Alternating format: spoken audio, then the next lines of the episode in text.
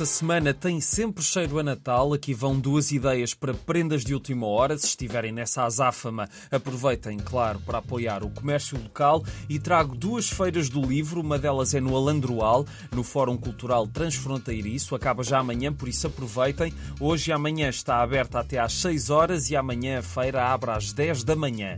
A outra feira dura mais tempo, até 4 de janeiro. É em Vila Nova de Santo André, mas aproveitem para passar pela Biblioteca Municipal Manuel José do Tujal para encontrar as melhores prendas para os familiares mais difíceis. A feira pode ser visitada de terça a sexta das 10 às 8 e segunda e sábado das 3 às 8. Rir por uma boa causa é o que podem fazer hoje às 9 no Teatro de Vila Real com uma sessão de stand-up comedy solidário que vai ter João Seabra, Miguel Sete Estacas e Rui Xará, portanto hoje às 9 em Vila Real. O dia mais curto anda a ter sessões especiais em várias cidades e amanhã passa no Porto, no Cinema Trindade, às 7, vão assinalar-se os 30 anos da curta-metragem de animação Os Salteadores, um clássico de Abi Feijó. Foi por esta altura que há anos vinha eu com o Silva quando um par de lobos surgiu diante de nós. A sessão vai ter a presença do realizador, da também autora de animação Regina Pessoa e do escritor Jorge Campos. Amanhã às 7 no Batalha, ficam já prevenidos, porque estas sessões únicas têm tendência a esgotar depressa.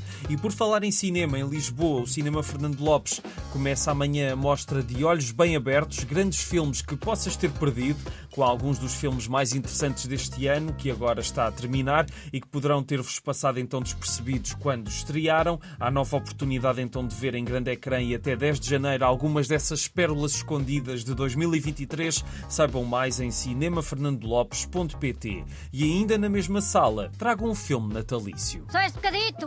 Olha a caspita, mal agradecida. Tem algum invejoso não ter tido a ideia que eu tive. Só algum burro eu. O Natal do Bruno Aleixo arrisca-se a tornar-se num clássico português para a quadra. É o Cântico de Natal na versão contada por esta personagem peculiar, em que viajamos por vários natais da sua vida, feitos em vários tipos de animação diferentes. Um filme para ver ou rever hoje às nove no cinema Fernando Lopes. E é tudo por hoje. Um grande abraço e até amanhã.